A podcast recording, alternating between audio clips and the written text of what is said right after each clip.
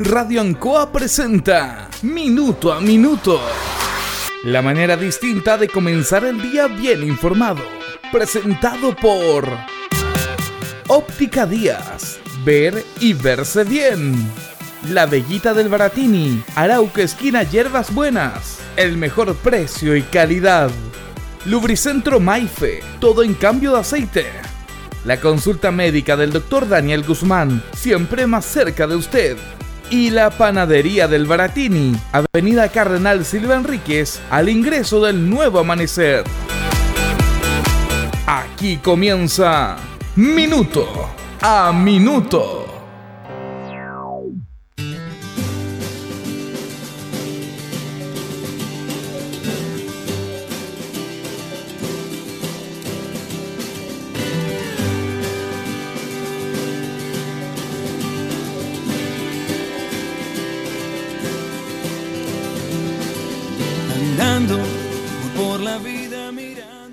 Política está en crisis porque obviamente quienes la ejercen, los partidarios, los políticos, no están a la altura de lo que prometen, de lo que dicen y de la gestión y la labor por lo cual se le paga. Por supuesto que eh, en este aspecto, como en una generalidad, hay excepciones, hay buenos políticos, como hay buenos abogados, buenos médicos y viceversa. Hay malos en todos lados también. Eso es parte de un proceso natural de la vida.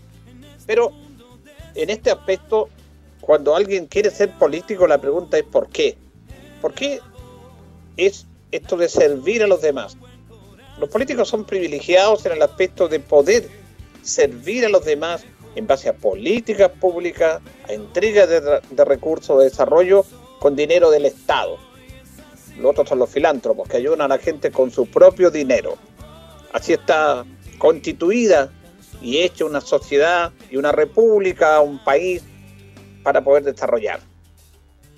Y en este aspecto siempre Chile está, que es un país muy joven, muy joven, está plagado de muchas situaciones, de revoluciones, de protestas, como el mundo entero.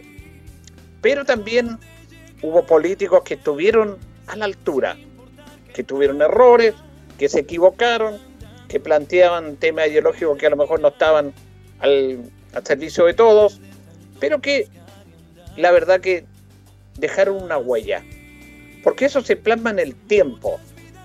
En el tiempo, cuando pase el tiempo, se van a hacer los análisis respectivos con la calma, con la tranquilidad en relación a ello, y vamos a sacar conclusiones. ¿Cuáles fueron las cosas destacadas?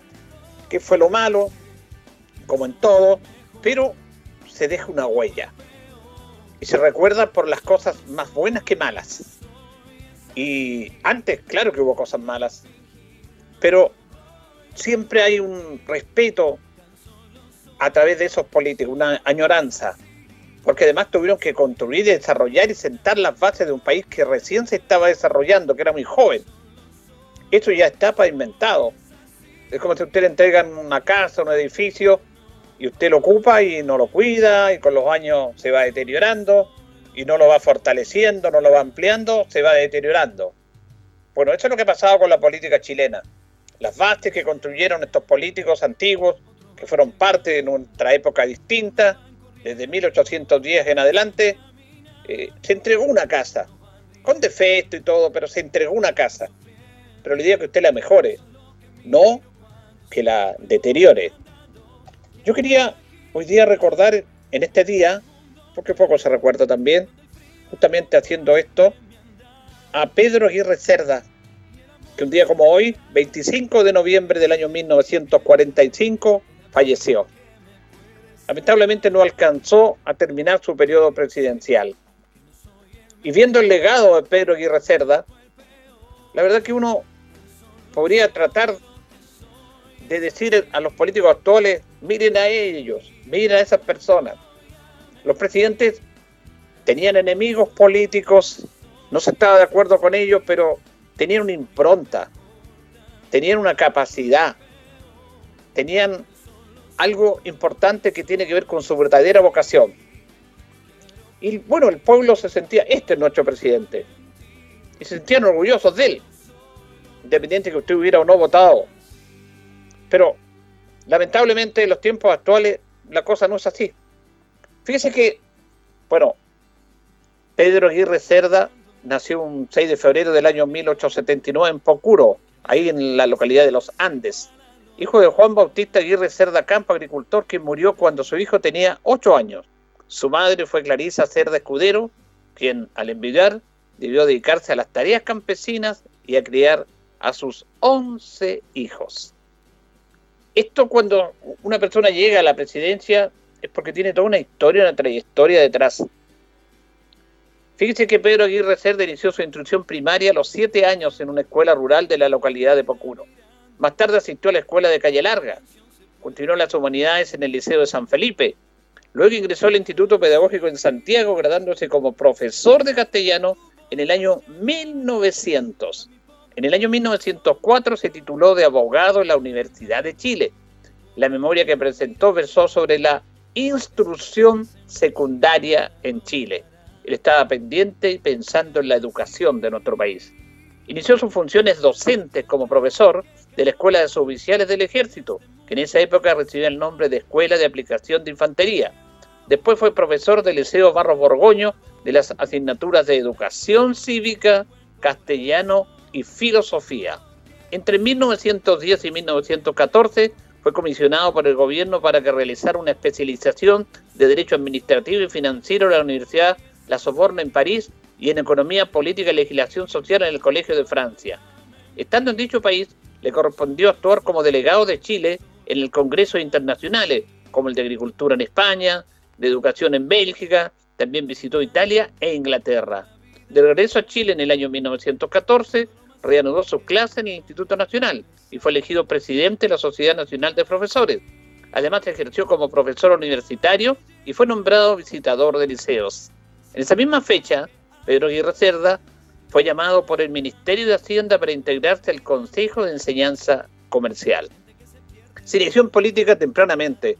Como una anécdota que refleja su fervor, cívico, se recuerda el hecho de que en su primera actuación política terminó en el juzgado del crimen de San Felipe, acusado de infringir la ley electoral por haberse inscrito en los registros sin haber cumplido la edad requerida por la ley.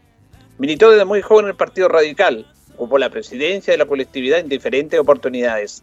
En el año 1918, Pedro Aguirre Cerda, durante la administración de Juan Luis Sanfuentes, fue nombrado ministro de Estado en la cartera de Justicia e Instrucción Pública, cargo que ejerció entre el 18 de enero y el 6 de septiembre del año 18.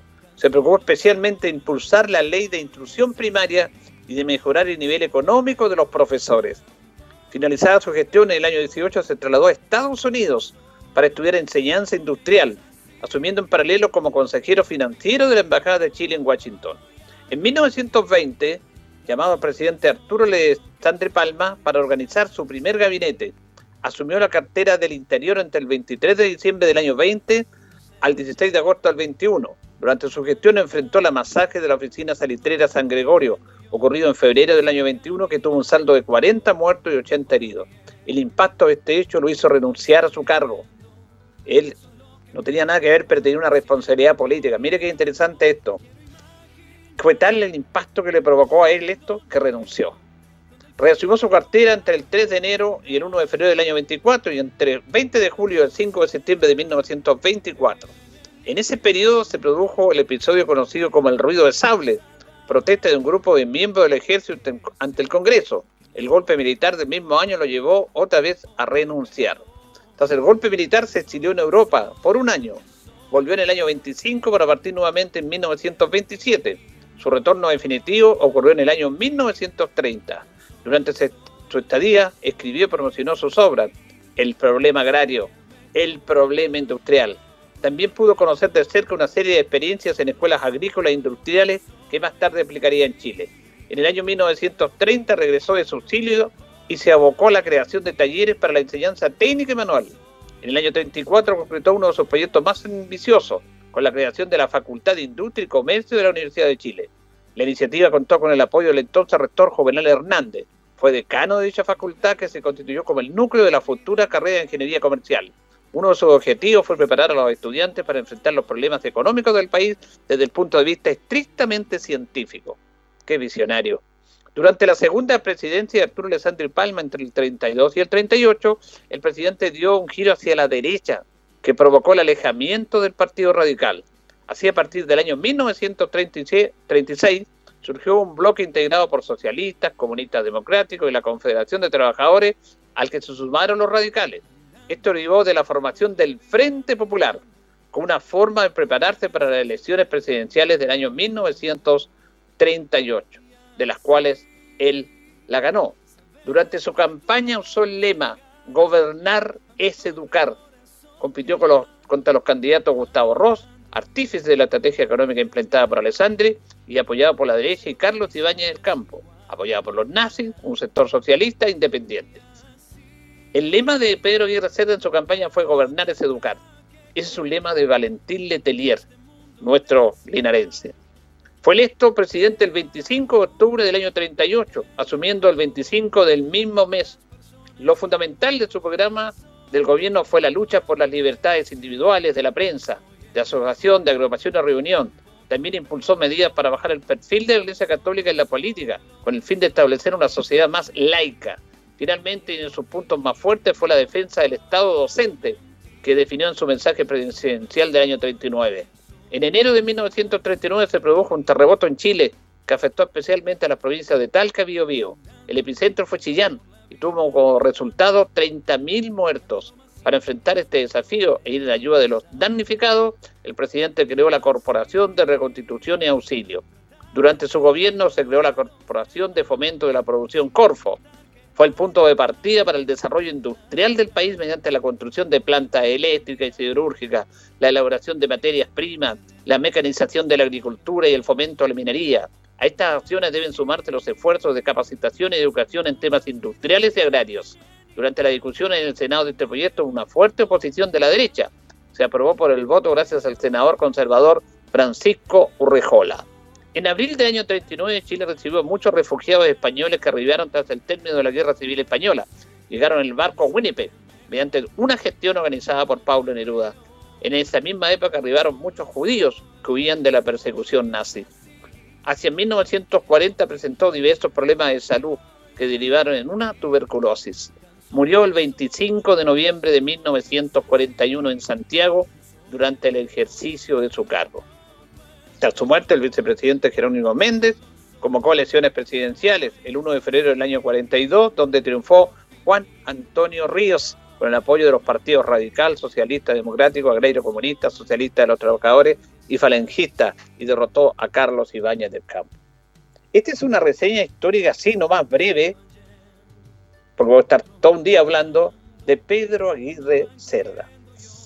Ve cómo un presidente llega a, la primera magistratura después de haber recorrido todo lo que le hemos leído, un hombre preparado en el extranjero, un hombre decente, que no usó la política para enriquecerse, un hombre que básicamente se preocupó de la educación, que se preocupó de la industrialización del país, que cuando el centro sur de Chile quedó en el suelo por el terremoto, él afrontó ese tema, él llegó y dijo vamos a reconstruir Chile, y fijo las políticas propiamente tal para ello, y no solamente pensando en la reconstrucción, sino que mirando al futuro. Ahí está la, la, Corfo y toda esa industria nacional que fue producto justamente de lo que es, de lo que fue el gobierno de Pedro Aguirre Cerda. Es por eso que hoy día, este va a ser un día común y corriente para muchos, pero nosotros como comunicadores tenemos la obligación de entregarles a ustedes esto y recordar esta fecha, porque a estos presidentes, a estos hombres como Pedro Aguirre Cerda, Chile le debe mucho. Le debe el agradecimiento y el verdadero servicio público. De un hombre que fue senador, que fue diputado, que fue ministro, que fue profesor, que fue docente. Y además era muy cercano a la gente. Era un hombre, le decían Don Tinto, era un hombre muy cercano a la gente. No esas presidentes omnipotentes la gente se sentía feliz con Pedro Aguirre Cerda. Siendo ministro del Interior, cuando se produjo esta masacre de 40 muertos, él renunció, asumió, su responsabilidad política. Podrían aprender los políticos actuales de Pedro Aguirre Cerda y de muchos más, pero está ese legado. Él dejó el legado tuvo inconvenientes, tuvo enemigos políticos, se equivocó en algunas decisiones, pero a la larga, esas son las gentes que cimentaron las bases de esta sociedad, de este país. Y con esta tremenda trayectoria, un hombre simple, humilde, hijo de agricultor, llega a la primera magistratura del país para servir a Chile, no para servirse él, no para, para que él sea la primera figura. Qué distinto estamos, obviamente, de esos políticos. ¿Cuál es la labor y la gestión y la verdadera vocación que tienen los políticos actuales? Bueno, el mundo cambió también, pues. El mundo cambió y ahora estamos manejados por el dinero, por el sistema del libre mercado, que es lo que está lamentablemente rigiendo las sociedades actuales, y no por las decisiones democráticas y políticas por las cuales debe ceñirse una sociedad. Ese es nuestro homenaje al gran Pedro Aguirre Cerda, un presidente que estuvo tres años en el poder, que murió en el poder por la tuberculosis, pero que dedicó toda una vida en capacitarse, en especializarse, no para ser él un gran potentado de su trabajo, porque pudo haber y ganó mucha plata, pero él prefirió trabajar en el Estado para con su capacidad, por lo que él aprendió, por lo que él percibió, por lo que él se educó, entregarle todos esos conocimientos al bien de un país, al bien de una sociedad. ¿Qué es lo que nos falta actualmente? Porque algunos piensan en ellos nomás, en sus intereses mezquinos, en engrosar sus cuentas corrientes y no mirar en la comunidad y no saber lo que pasa en la sociedad. Por eso este país está así como está. Y esto es transversal, políticos de todos lados, no del sector que nos gobierna, porque de la oposición también se han aprovechado de esta instancia y no han tenido la capacidad ni la valentía para levantarse y para decir no, este no es el camino que elegimos cuando volvimos a la democracia. Se acomodaron, como todos, como unos pocos, se acomodaron, olvidándose del verdadero sentir del político, que es servir a la sociedad, como lo hizo don Pedro Aguirre Cerda, a quien recordamos con cariño, con emoción y con agradecimiento, y deberían mirar un poco la historia para tratar de aprender un poquitito de estos, gran, de estos grandes presidentes y de don Pedro Aguirre Cerda, que dijo, gobernar es educar, y le dio las posibilidades a todos. Luchó por los maestros, luchó por más escuelas, para que la educación fuera parte del Estado y no de algunos privilegiados. Hoy día recordamos su muerte de Pedro Aguirre Cerda.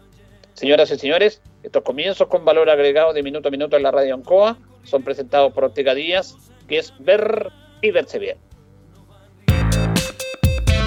Óptica Díaz es ver y verse bien. Usted ya nos conoce, somos calidad, distinción, elegancia y responsabilidad. Atendido por un profesional con más de 20 años de experiencia en el rubro, convenios con empresas e instituciones marcamos la diferencia. Óptica Díaz es ver y verse bien. Buenos días, buenos días, son las 8 con 17. Comenzamos esta emisión de Minuto a Minuto de Radio Ancoa de este miércoles 25 de noviembre, junto a don Carlos Agurto ahí en la coordinación. Eh, saludamos a todos ustedes. Estamos ya en el día, en el día de hoy saludamos a las Catalinas que están de onomástico. Y luego de esta nuestra editorial recordando el aniversario del fallecimiento de Pedro Aguirre Cerda y de reconocimiento a su labor como los políticos que realmente hicieron mucho por este país. Saludamos al concejal Jesús Rojas Pereira, que lo tenemos en línea, y le damos los buenos días. ¿Cómo está, concejal? Buenos días. Muy buenos días, don Julio. Muy contento, con harta energía para comenzar este ombligo de semana, el día miércoles. Ah, bueno, se terminó. ombligo de semana. Oiga, siempre se les pregunta a las personas, a mí me han preguntado, yo lo decía que para mí el día más bonito era el día viernes. Se firmaban fin de semana, nosotros cuando éramos pequeños nuestros papás les pagaban los viernes, nos llegaban cositas a la casa. ¿Cuál es su día favorito? A mí me gustaba el domingo siempre, pero desde que soy concejal, cualquier día mientras pueda descansar un momentito, tener la posibilidad de ver tele, ese es mi día favorito. Ya, muy bien. ¿No tiene algún día específico como favorito? Bueno, ayer en el Consejo Municipal usted planteó un tema, una inquietud referente, está recién ya una semana funcionando un poquito más el sistema de parquímetro y hay que ir acomodando y ajustando algunos temas que usted lo planteó ayer en el Consejo, don Jesús. Eh, por supuesto, yo a mí me preocupa mucho el, el, tema de los parquímetros porque nos hemos involucrado en una labor que es gigantesca y que por tanto soy consciente de la necesidad de tener que ir eh, en el camino ajustando varias cosas. Entre ellas, porque déjeme decirlo así, esto es una apuesta que hicimos con el alcalde.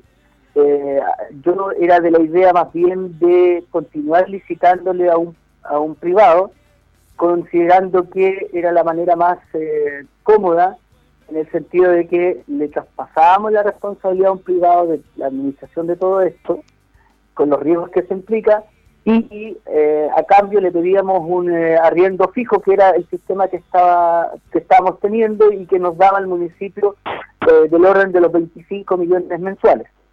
Pero el alcalde nos hizo otra propuesta y a pesar muy a pesar de lo que yo pensaba, que me parece atractiva también a propósito de la eh, corporación de desarrollo, que, yo considero que son buenos instrumentos las corporaciones, eh, decidimos ponerlo así y por eso em, yo estoy ahí como en buen chileno se dice ojo al charque a ver qué pasa. Entre otras cosas, por ejemplo, es eh, de cómo, cómo ha ido el funcionamiento y la relación laboral con, con la gente de parquímetros porque nuestra idea es que si son de dependencia cercana al municipio, porque no son de dependencia municipal, al menos estén mejor tratados, mejor vestidos y mejor pagados. Esa es una, una situación que a mí, eh, por lo menos, me preocupa. Si vamos a hacernos cargo, que sea para eso. Y en segundo lugar, eh, que la gente entienda que no es el municipio, sino una corporación de desarrollo autónoma liderada por un directorio, quienes eh, finalmente asumen esta tarea y si no la asumen, al menos ponen la cara y la firman. Y es la Corporación de Desarrollo que eh, dirige eh, y preside don Guillermo Martínez.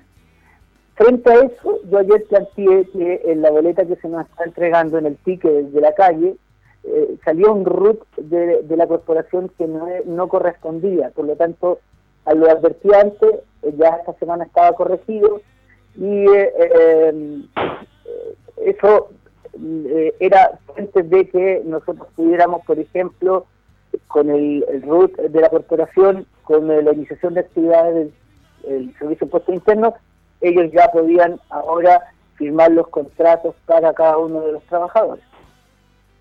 Perfecto. Eso es bueno ir planteando estos temas porque han tenido algunos problemas de inicio con el software, sobre todo, que es un tema que hay que ir solucionando inmediatamente.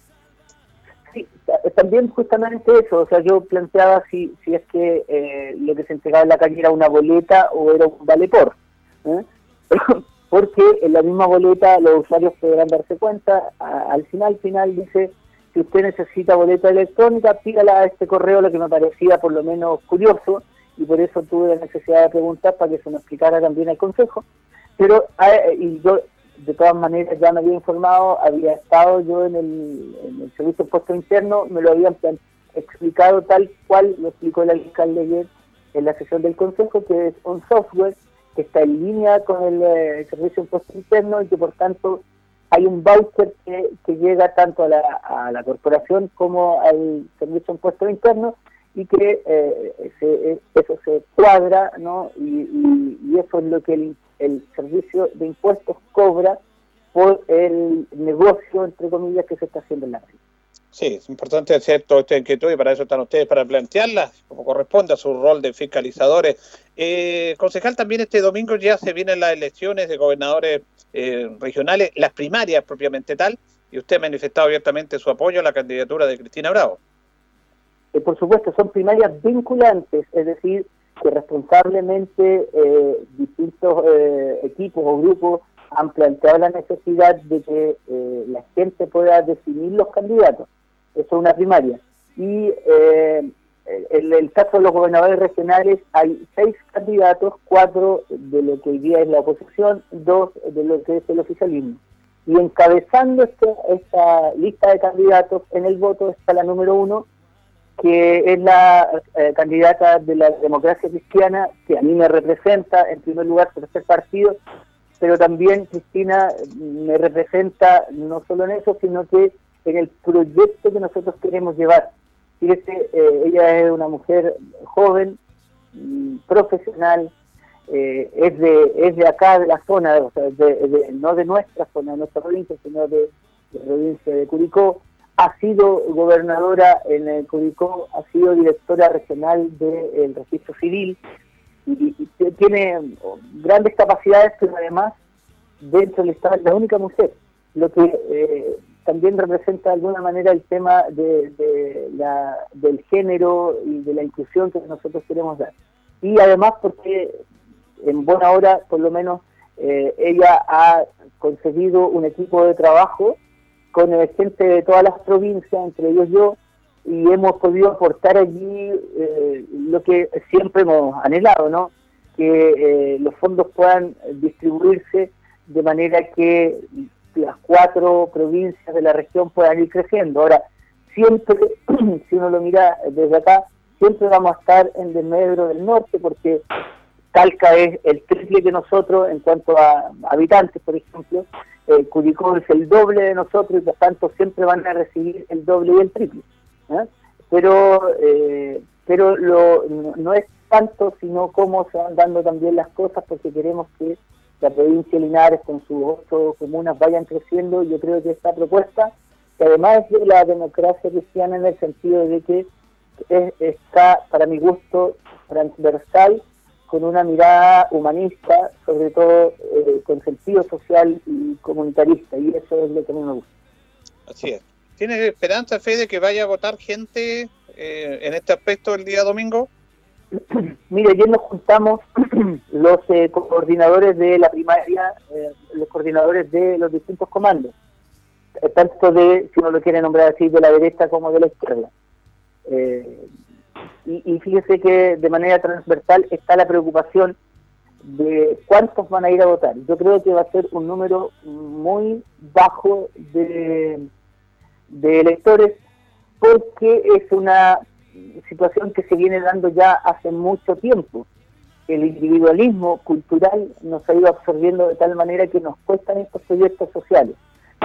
y cuando mm, la gente a veces lo expresa así, cuando no eh, involucra directamente el bolsillo, eh, la billetera, cuando, cuando no la favorece a veces o cuando no la perjudica, la gente no se mueve. Pero tenemos que ser capaces de construir eh, proyectos que sean comunes a todos y no solo personales, no solo que atiendan mis necesidades, sino que puedan atender las necesidades de la región y esa es la tarea de los, de los gobiernos y de los estados, eh, suplir, ayudar y potenciar eh, y canalizar las necesidades de todos, no de uno por uno. y eh, yo creo que justamente nos preocupa, y, mire, yo le digo a la gente Linares, por favor, vote en las primarias, comprométase, eh, en lo personal voto por Cristina Bravo, pero eh, eh, también no se quede fuera porque aunque vayan 200, somos 100.000 habitantes, aunque vayan 200 este domingo, esos 200 van a escoger al candidato o a los candidatos que en abril van a ser consagrados como gobernadores regionales. Así que entre estar y no estar, siempre será mejor participar y estar. El concejal Jesús Rojas Pereira conversando con la auditoría de Minuto a Minuto en la radio en Coan esta mañana de día miércoles. Gracias, concejal, que tenga buen día. Igualmente, que esté muy bien. Ahí teníamos a Jesús Rojas Pereira entonces hablando de este tema, haciendo el llamado a las votaciones, preocupación por la poca cantidad de gente que puede ir a votar, se hace este llamado para elegir a los candidatos que van a ir a la papeleta definitiva de gobernador regional en abril, el 11 del año 2021. Así que él tiene obviamente este apoyo por Cristina Bravo, que es demócrata cristiana. Vamos a escuchar ahora a Luis Concha Guerrero, concejal nuestro, que también tiene su preferencia política en esto, pero también le preguntamos, hay dos aspectos, él apoya a Rodrigo Mosilla, pero también le preguntamos su situación, ¿qué pasa? ¿Va a ir a Core? Las elecciones de Core son la el próximo año, en noviembre del 2021. ¿Va a ir a concejal? Recordemos que él renunció a la democracia cristiana. Escuchamos a Luis Concha Guerrero. Lo más importante de esto es que la gente que va a ir a votar se informe antes, ya que se redujeron los, se reducen los, espacios para ir a votar, hay con dos, tres o cuatro colegios menos. Entonces yo mismo votaba en la escuela tres ahora tengo que votar en el, en el comercial. ¿Lo cambiaron? Lo cambiaron porque se, redujeron los, los locales de votación. Entonces, ir a votar y manifestar su inquietud. Sí, bueno, eso es importante. Ahora, ¿usted tiene una preferencia? Porque tenemos un candidato que es de acá, Para mí el único candidato que es de acá es Rodrigo Mosilla y por lo cual yo al menos voy a votar por él. Eh, igual gran parte de mi familia, porque como es voluntario no es obligatorio. Así que pueden votar los independientes y los de los, que quieran ir a votar. Ahora lo importante es que la gente vaya y exprese su voto porque después la gente reclama que dejen las autoridades y no votan ellos. Eh, Rodrigo ha estado años atrás, no, me acuerdo, pero varios años atrás fue gobernador y lo hizo bien por, acá en Linares. Eh, nosotros lo requerimos para ayudas sociales en el sector precordillerano y se costó a la mil maravillas como gobernador. hoy día tenemos la posibilidad de que, eh, un linarense pueda hacerlo gracias a la gente que vaya a votar. De hecho, todas estas elecciones, abril del próximo año, elecciones de alcalde concejales. Bueno, ¿qué pasa con Luis Concha Guerrero? Luis Concha todavía se está absteniendo, está analizándolo con la familia. Eh, tenemos que ver si no tenemos alguna inhabilidad, que dicen que, había que renunciar y cosas. Entonces, viéndolo eso, pero mi gente está dividida, gente que conversa en la calle, gente que quiere que no lo abandone, que, siga como concejal otro periodo y, después vea lo que podamos hacer. Pero también hay gente que quiere que haya como core, pero yo soy linarense y para ser linarense habría que ir a, concejal. Pero ahí lo, estamos analizando. Eh, no soy de los que me apresuro en tomar decisiones. Yo creo que paso a paso, eh, no como la, la, pandemia, porque está muy complicada la, la pandemia. Eh, lo más probable que, ojalá Dios quiera que no volvamos atrás, pero están apareciendo muchos casos.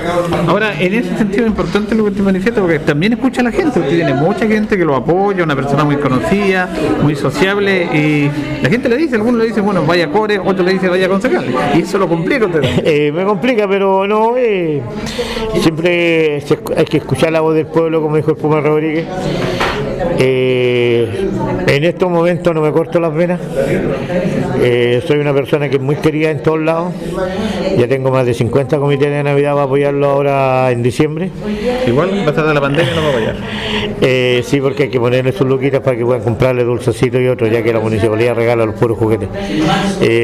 Así que yo le entrego el dinero a la, a presidenta de, los comités, porque una mujer distribuye mucho más bien el dinero que el hombre. Pero este es un tema no menor también, eh, volviendo al tema político, don Luis, porque usted sabe que usted renunció a la democracia cristiana por algunas situaciones puntuales de, de senadores que están interviniendo ahí, usted se le molestó, fue bien honesto, y para ir también tiene que ir como patrocinado por un partido o ir independiente. No, patrocinado por un partido, hay varios candidatos, o sea, hay varios... ¿Lo han, llamado? De varias partes me han llamado, pero yo no me quiero apresurar en, por quién voy a ir y, a qué voy a ir, pero serían las dos opciones, si no sigo como concejal iría a Core, pero la gente quiere que traje el Linares, entonces hay que seguir adelante.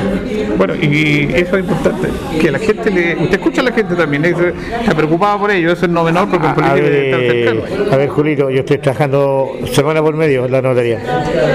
En la cordillera mínimo 20, 30 llamados diarios de consejo, de orientación y todo, y, toda la vida lo he hecho así. Yo, es más, trato de responder todas las llamadas. Cuando estoy ocupado no las respondo, pero después devuelvo todas las llamadas. Ahora eso es importante destacarlo también, ¿eh? estar con la gente, no olvidarse de ella. No, no, no, no, no, porque hay mucha gente que necesita que la escuchen por cualquier orientación, de trámites que tienen que hacer y, y para eso estamos y para eso fuimos elegidos.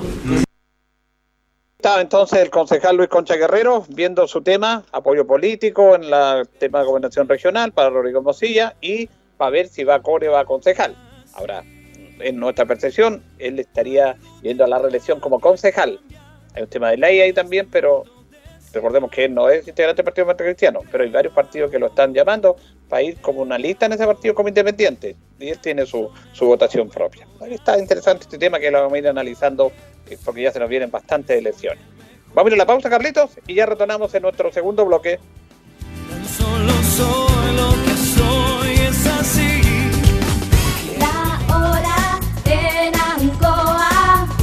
es la hora. Las 8 y 33 minutos.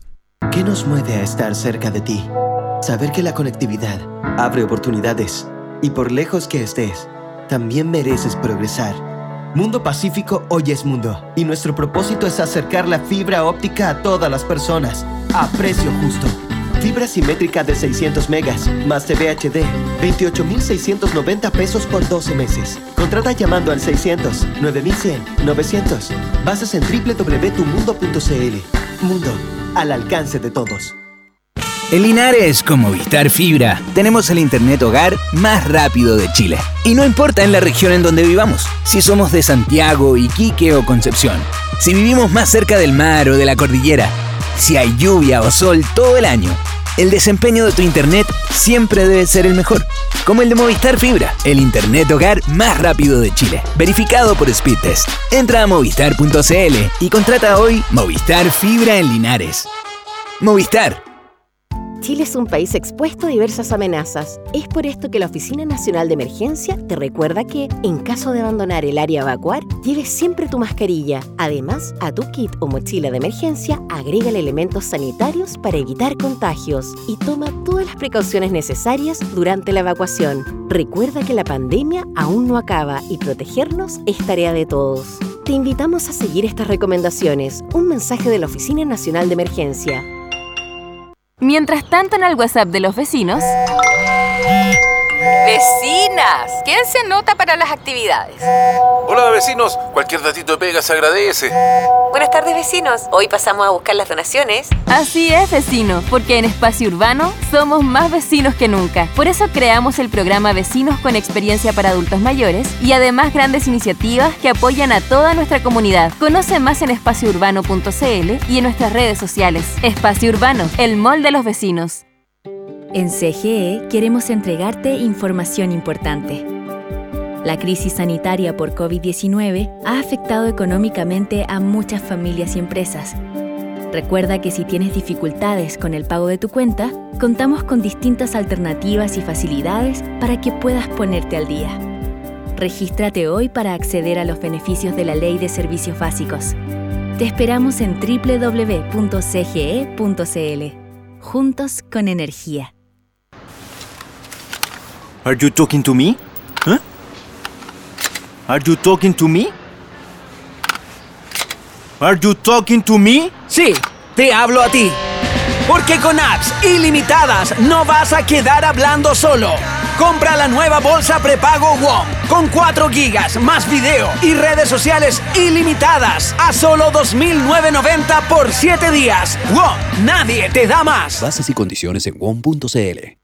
Este 29 de noviembre tenemos elecciones primarias de gobernadores regionales en todo el país y de alcaldes en 36 comunas. Recuerda que debes ir con tu mascarilla, alcohol gel, lápiz pasta azul y tu cédula de identidad o pasaporte que pueden estar vencidos hasta en 12 meses. Conoce todos los detalles en primarias.cervel.cl. Infórmate y participa. Servicio Electoral de Chile.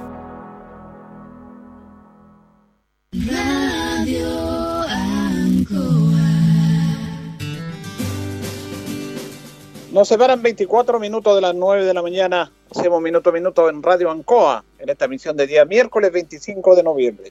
Vamos a continuar con nuestro programa porque vamos a seguir escuchando a Luis Concha Guerrero.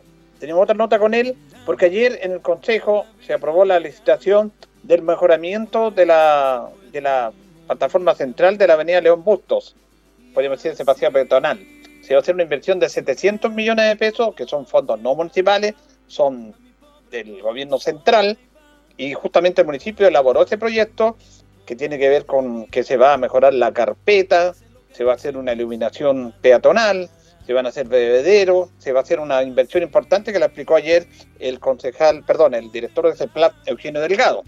Se aprobó, pero ahí hubo dos concejales que se abstuvieron. Uno se abstuvo, Michael Concha, y el otro, Eduardo Ibaña, se opuso a esto. Pero el concejal Luis Concha apoyó esta iniciativa. ¿Cómo lo escuchamos? Lamentablemente nosotros no le podemos poner ni una coma más ni una coma menos al proyecto. Nosotros solo estamos, estamos votando la adjudicación. Pues son eh, dineros este de, del gobierno central y, y no los podemos meter. Lamentablemente, pero se ve que viene, viene entretenido y viene bonito. Eh, siempre se ha pedido de bebero, de, agua, luminaria y un nuevo y, y, la cicletada, que va a ser eh, la carpeta. La carpeta todo.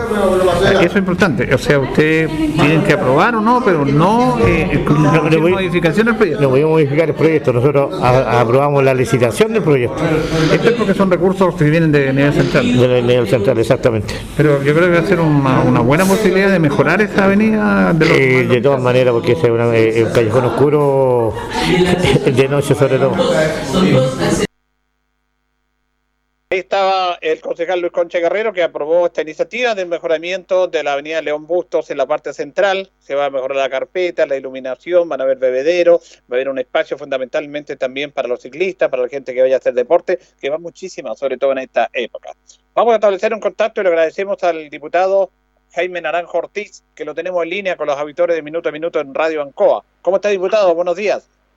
Muy buenos días, don Julio. ¿Cómo está usted? Un gusto saludarlo, como también a toda la gente que nos está acompañando.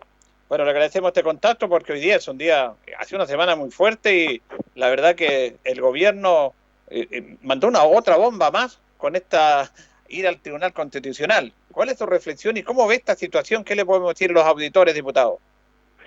Mire, Julio, yo creo que el gobierno lamentablemente con sus propuestas y sus iniciativas está llegando tarde y son insuficientes y malas sus respuestas, para serle franco. El proyecto que envió para obstaculizar, para impedir que se avanzara en el proyecto que habíamos sacado de la Cámara de Diputados para el retiro del 10% era un franco retroceso y efectivamente no era ninguna ayuda.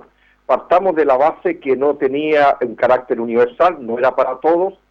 En segundo lugar, restringía los montos que la gente podía sacar eh, y si no fuera poco, eh, le iba a colocar un impuesto y esa plata había que devolverla, además. Es decir, estaba viviendo en otro país el gobierno.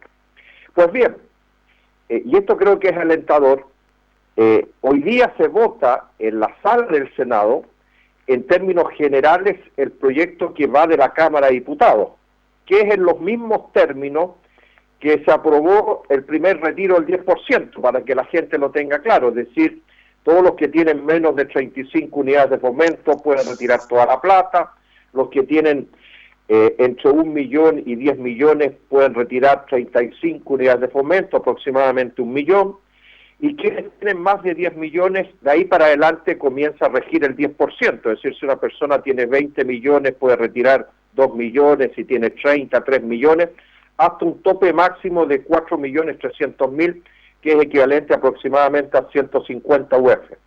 Eso es para todos, sin ninguna restricción, y está establecido en una cuota. Pues bien, ayer en la Comisión de Trabajo del Senado se vio el proyecto del Ejecutivo y lo hicieron pebre, eh, Julio, pebre. Lo cambiaron totalmente, es decir, lo único que quedó fue la firma del presidente de la República, el proyecto. ¿Por qué digo esto? Primero, porque quedó establecido un carácter universal en el proyecto del Ejecutivo, no restringido. Segundo, no hay devolución de dineros. Tercero, el monto es el mismo del proyecto de la Cámara de Diputados, es decir, de 35 UF a 150 UF. Cuarto, que podrían ser las diferencias.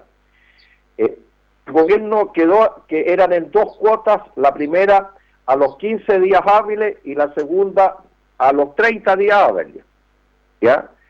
Y lo otro que estarían pagando impuestos, eh, la gente, un 5% de impuestos por los retiros mayores de un millón de pesos. Cosa que yo creo, para serle franco, Julio, que se va a caer en, en el trámite legislativo de la sala o, o, bien si llega a pasar a la Cámara de Diputados, porque no hay ambiente para que la gente pague impuestos por el retiro de esas plata. Y lo otro es que la idea es que sea en una sola cuota y no en dos. Entonces, sí, dígame. Perdón, hoy día se vota el proyecto que eh, aprobaron ustedes, ¿cierto? Pero el proyecto del gobierno todavía no se va a votar eso. No, solamente se votó en la comisión de trabajo el del proyecto del, del, del Ejecutivo, solo, y la próxima semana, tengo entendido, que se votaría en el Senado el proyecto del Ejecutivo que, como le digo, quedó solo con la firma del presidente de la República, porque todo el resto se modificó, absolutamente. Entonces, creo que en el escenario que estamos, eh, eh, Julio, es el siguiente. Si es que si hoy día no se juntan los votos 25, que son cuatro séptimos, o 29 si son dos tercios, yo prefiero que se junten 29 votos para evitar cualquier cuestión de constitucionalidad, eh, si no se juntan esos votos, el proyecto que enviamos nosotros a la Cámara sería rechazado y se tendría que hacer una comisión mixta entre la Cámara y el Senado para resolver este problema. En el peor de los escenarios, podría ocurrir de que se aprobara el proyecto del Ejecutivo la próxima semana, pero se aprobaría, como lo digo, con todas estas modificaciones que se le hicieron. Reitero, monto máximo a retirar 150 unidades de fomento, es universal, no queda nadie excluido. Tercero, no hay devolución de las platas. Y lo otro que está pendiente y que puede ser modificado o en la sala del Senado o en la Cámara de Diputados posteriormente es que sea en una cuota y no en dos y que eh, el impuesto se pueda eliminar y no pagar ese 5% de impuesto aproximadamente. Pero ese es el escenario que estamos en julio eh, y lo otro que yo tengo la impresión que en el proyecto del Ejecutivo no está puesto y se lo vamos a poner nosotros si no está puesto es el que dice relación con el pago de pensiones directa y automática para las personas que se les retiene el 10% por no pago de pensiones de alimentos. Ahora, eh, obviamente en el término, en el fondo, no sé si el término correcto, pero el gobierno hace, esto por joder nomás. Si envía algo para dilatar algo, además es como un gallito porque ustedes le están dando una, una potente respuesta, no solamente a la oposición. 130 votos fue tremendo eso. Y así todo, buscan oponerse a este proyecto. Efectivamente, eh, eh, eh, es solamente una actitud oportunista de obstaculizar, de, ponerle dificultades, de dilatar las cosas, porque lamentablemente hay que decirlo, Julio, el gobierno ha estado muy falto de iniciativa en términos de hacerlas realmente efectivas, sin restricciones, sin letra chica, como se dice, y, creo que además llega tardíamente con su respuesta. Imagínese usted, y, va a venir una gran discusión, y yo he venido sosteniendo majaderamente que el ingreso familiar de emergencia debiera extenderse para los meses de noviembre y diciembre por las dificultades laborales y sanitarias que hay en el país. Y recién ayer el ministro de Hacienda, eh, estamos casi a fines de noviembre, recién ayer, tardíamente, dice que el gobierno va a mandar un proyecto para extender el IFE, pero solamente para las comunas donde hay cuarentena. Sí. Yo creo que esa es una respuesta bastante subjetiva, oiga, insuficiente, porque claramente eh, la situación de la cuarentena, si bien es cierto, restringe los desplazamientos y otras cosas, eh, usted no puede decir, mire, solamente a los que están en cuarentena les voy a pagar el ingreso familiar de emergencia y del resto arréglenselas como pueda. Mm. Yo creo que ese tipo de política no es sana, no es buena y claramente va a venir una nueva batalla con el Ejecutivo por esta extensión del IFE que el Ejecutivo solamente lo quiere hacer para los que tengan estén en situación de cuarentena. Imagínense en una provincia, en una región, van a haber algunos que van a salir beneficiados y los otros van a quedar mirando. Eh, va a ser una cosa muy odiosa. La pregunta es por qué él y por qué yo. No, si estamos en la misma situación de falta de trabajo, de dificultades de desplazamiento, de protección sanitaria, en fin, pero bueno, pero viene una nueva discusión sobre la extensión yo tengo, obviamente no manejo el tema jurídico, pero en esto de la constitucionalidad, ser constitucional o no, porque dice que es inconstitucional, bueno, pero si está la, constitución permite que puede haber una reforma siempre y cuando se cuente con los votos, porque son altos los quórum, y ustedes rompieron los quórum. Por lo tanto, eso está dentro de la constitución, porque dicen, ¿por qué inconstitucional? ¿Por qué el primero se aprobó? Que no puede ser. si se puede tener una reforma, se tiene que contar los votos. Ustedes tuvieron todos los votos, incluso de del oficialismo. Este es un problema de gobernabilidad del gobierno que no alinea a su gente también.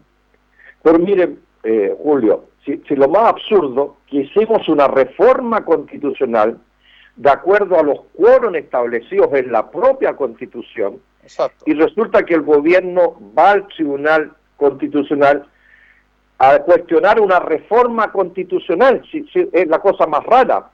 Y yo creo que va a ser el loco, ¿ah? porque yo creo que el Tribunal Constitucional va a rechazar la solicitud del Ejecutivo.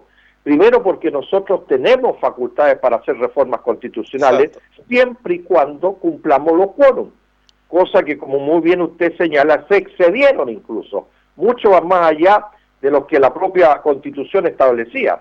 Entonces, desde el punto de vista constitucional no hay ningún vicio de constitucionalidad, porque lo que nosotros tenemos que hacer es cumplir los quórum, que eh, según ellos son facultades exclusivas del presidente de la República, que no le corresponden al Parlamento, justamente por eso es que se pusieron como artículos transitorios y no como artículos permanentes, para no romper la facultad exclusiva del presidente de la República, es decir, porque estamos en una situación de excepcionalidad que es la pandemia, es que se puso como artículo transitorio la Constitución.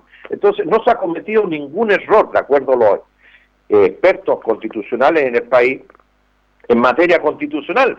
Entonces, mire, si es puro esta cosa, el pataleo del cabro chico, de que me hubiera encantado yo haber tenido esta iniciativa, de haber hecho yo esta, esta propuesta, pero como no la hice yo, el perro el hortelano no come ni quiere dejar comer. Ahora, ¿Ah? Yo tengo mis dudas sí en el tema, porque todo esto es un tema jurídico, pero también es político, en la composición del Tribunal Constitucional. Y por eso que el gobierno acude también, porque hay gran mayoría de los jueces a cargo o, de tendencia del gobierno, porque todo esto es político, aunque deberían eh, resolver jurídicamente este tema. Mire, pero yo creo que ellos no se van a cortar las venas por un gobierno que está fallando y más encima donde es un tribunal constitucional que está bastante cuestionado y claramente en, cuando hagamos la nueva constitución, evidentemente que se le van a restringir las atribuciones y no va a poder transformarse en una tercera cámara, como la llamamos nosotros el Tribunal Constitucional, que nosotros legislemos de acuerdo a las normas constitucionales y después un ente externo que no es elegido por el pueblo termine eh, echando abajo las iniciativas que nosotros impulsamos. Entonces creo que el Tribunal Constitucional no se va a prestar para este juego de cabro chico del gobierno de niñito taimao, ¿ah? que se quiere llevar la pelota para la casa porque le fue mal. Y, y, yo creo que son los pataleos de un gobierno que ya está terminando, que está desgastado, que está desvinculado, que ya no tiene ninguna trascendencia dentro de lo que ocurre en el país. Entonces es evidente que el presidente tiene que estar muy desesperado en la situación que se encuentra, porque es muy incómoda. Un presidente que tiene poca adhesión, que, que no tiene simpatía en la ciudadanía, la gente lo único que quiere es que se vaya rápido este gobierno, eh, que influye casi nada en, las políticas que ocurren en el país. Entonces quiere como llamar la atención, pero, pero no se va a quedar más que en un llamado de atención, porque claramente cada día que pasa es un día más feliz para los chilenos que ocurre con este gobierno.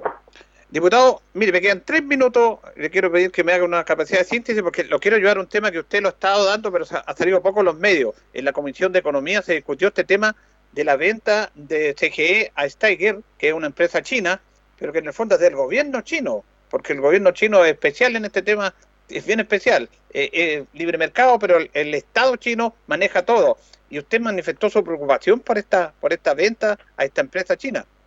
Efectivamente, yo soy el presidente de la Comisión de Economía de la Cámara de Diputados, Julio, y yo coloqué el tema en la comisión y justamente invitamos al fiscal nacional económico y vamos a invitar la próxima semana al ministro de Defensa y al ministro del Interior y también de Relaciones Exteriores y Economía, porque claramente estamos frente a una situación de seguridad nacional y geopolítica, Julio. No solamente es la compra, que hace una empresa del, sector eléctrico, sino que es el Estado chino, es un Estado. Y eso es totalmente distinto, es decir, que un Estado se apropie de la generación de electricidad, de la transmisión de electricidad y de la distribución de electricidad, es extraordinariamente delicado desde cualquier punto de vista de seguridad nacional o de la, geopolítica. Distinto es que sea una empresa privada china, en este caso no es una empresa privada mm. china.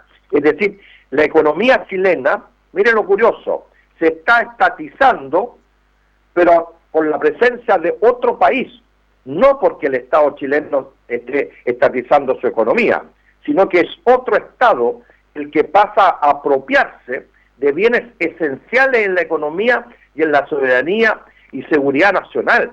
Y por eso que sea cual sea el país que ocurra con esto, hay que estar muy atentos. Otros países no permiten que empresas privadas extranjeras o, el Estado pueda monopolizar o concentrar sectores estratégicos del país. Y usted compartirá conmigo que el sector eléctrico es más que estratégico.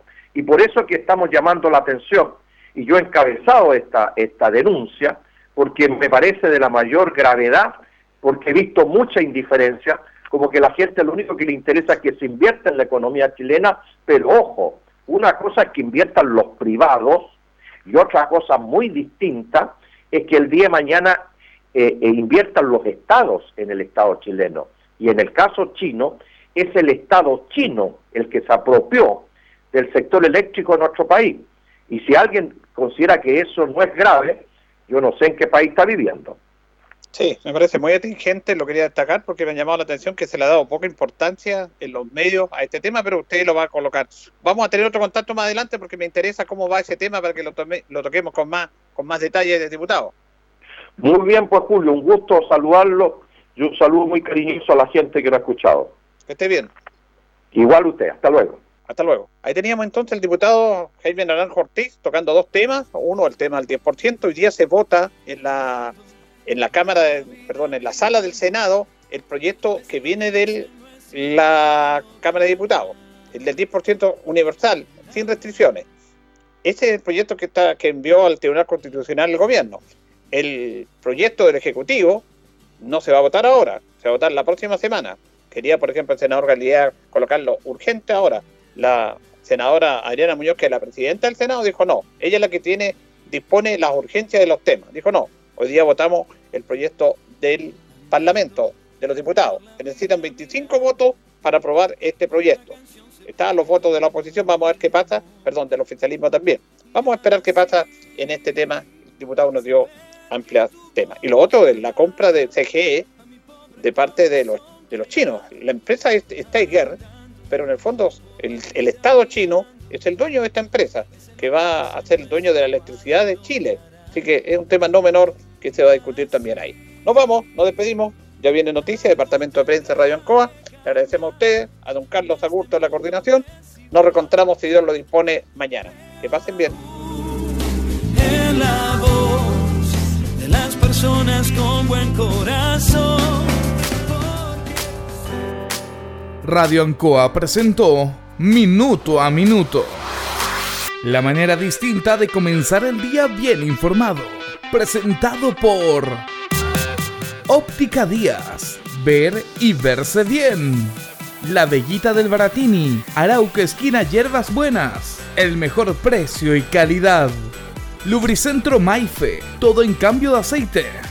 La consulta médica del doctor Daniel Guzmán. Siempre más cerca de usted y la Panadería del Baratini, Avenida Cardenal Silva Enríquez, al ingreso del nuevo amanecer. Esto fue Minuto a Minuto. Gracias por la atención dispensada.